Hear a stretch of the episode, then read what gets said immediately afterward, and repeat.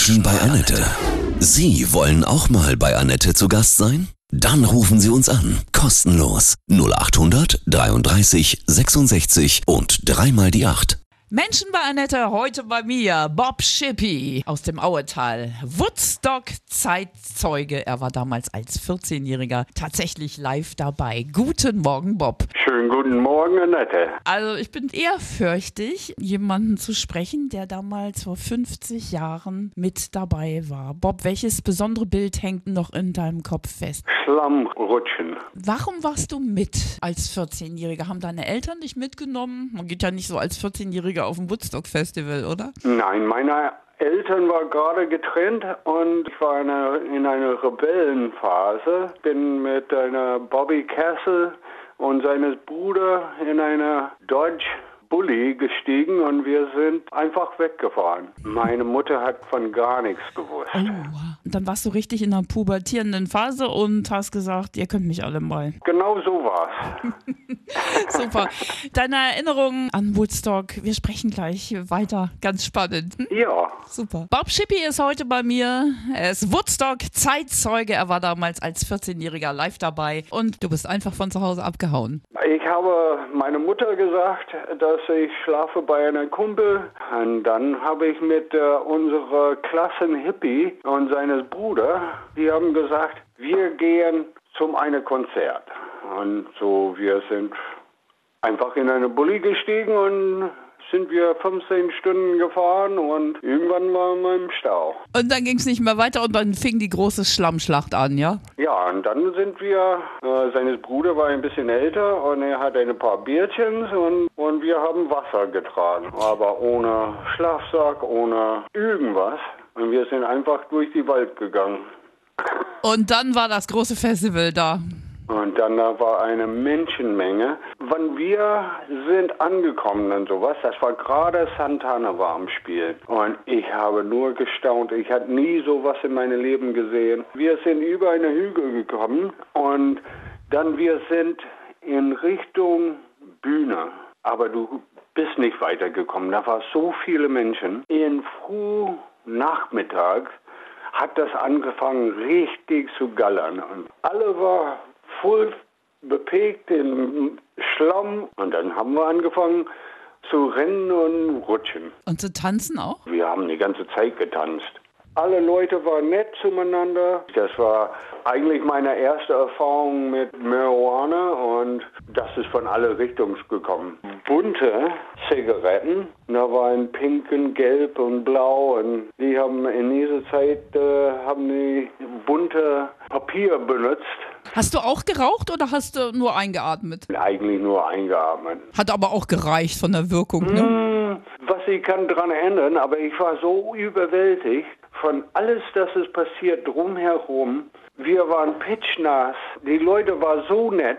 Und natürlich äh, seine 14, äh, 13-Jährige dann, äh, pubertierende, leicht bekleidete junge Dame ist überall. Das hat eine sehr große Beeindruckung. Das glaube ich dir. An welche Bands kannst du dich noch erinnern, bewusst? Santana bis heute immer noch meine eine von meinen Lieblingsgruppe. Joe Cocker. Joe Cocker, wenn er ist aufgetreten, äh, das ist, alle haben gedacht, er hat Autismus oder sowas. Creedence Clearwater Revival, Can't Heat. Going up the country. Du bist 50 Jahre danach immer noch völlig überwältigt, oder? Ach, immer noch. Und ich höre das immer noch gern an. Das ist richtig schön bei euch, weil ihr spielt immer noch die Musik, das ich liebe. Ja, das stimmt. Bob, was hattest du denn an? Natürlich habe ich meine Schlacht Blue Jeans angehabt. Und leider hat meine Mutter, wann ich bin zum Militär gegangen, weggeschmissen.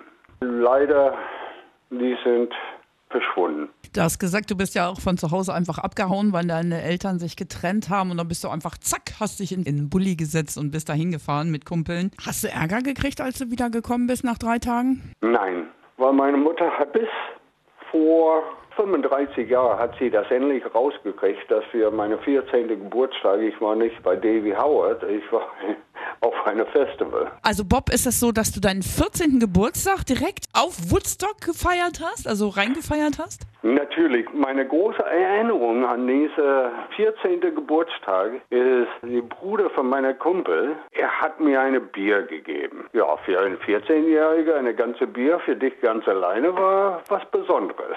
Mit, mit Joe Cocker und Santana ist ja unglaublich. Ja. Wie sehr hat dich Woodstock geprägt? Woodstock hat meine Augen aufgemacht. Wir waren auch mit 14 und wir haben protestiert gegen den Vietnamkrieg. Leider drei Jahre später war ich eingezogen. Ja, vier Jahre später war ich in Südostasien. Aber das bereue ich nicht.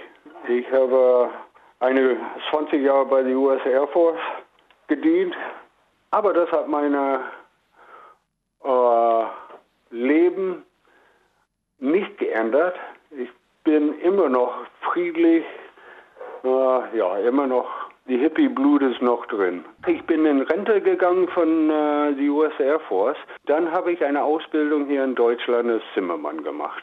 War dir damals klar, welche große Bedeutung dieses Festival haben wird, dass, dass 50 Jahre später noch die ganze Welt von Woodstock spricht? Nein, Woodstock, das war mein erstes Konzert. Dass das wird eine Legende, das haben wir nicht gewusst. Dass das hat äh, Musik geändert. Das hat Leben für viele Leute geändert. Wir waren nur da. Tja, Wahnsinn. Gänsehaut. Gibt es noch ein Bild, was sich so festgeprägt hat, was du jetzt vielleicht noch nicht erzählt hast? Wir haben kein Essen mitgenommen, wir haben nur wenig Wasser und ein paar Bierchens mitgenommen. Alle Leute haben geteilt. Du hast eine halbe Brot gekriegt von nur eine Nachbar, das du hast äh, vorher nie gesehen und hast nachher nie gesehen. Ja, alle war für alle da. Wunderschönes Motto, Love, Peace and Happiness. Und genau so war's. Du hast die ganzen großen Bands, die damals da noch nicht berühmt waren, Joe Cocker, ne? Joe Cocker, aber das war phänomenal. Hast du Jimi Hendrix auch gesehen? Leider nicht. Und Janis Joplin? Janis Joplin haben wir gesehen, aber das war in Mitte von der Nacht. Ich weiß nicht, das war ein oder zwei Uhr morgens. Und die waren gleich nach CCR als Cosmic Blues von Janis Joplin. Das will ich nie vergessen. Habt ihr dann da auf dem Boden geschlafen oder habt ihr euch irgendwie zurückgezogen? Nein, wir, da war nirgendwo weg.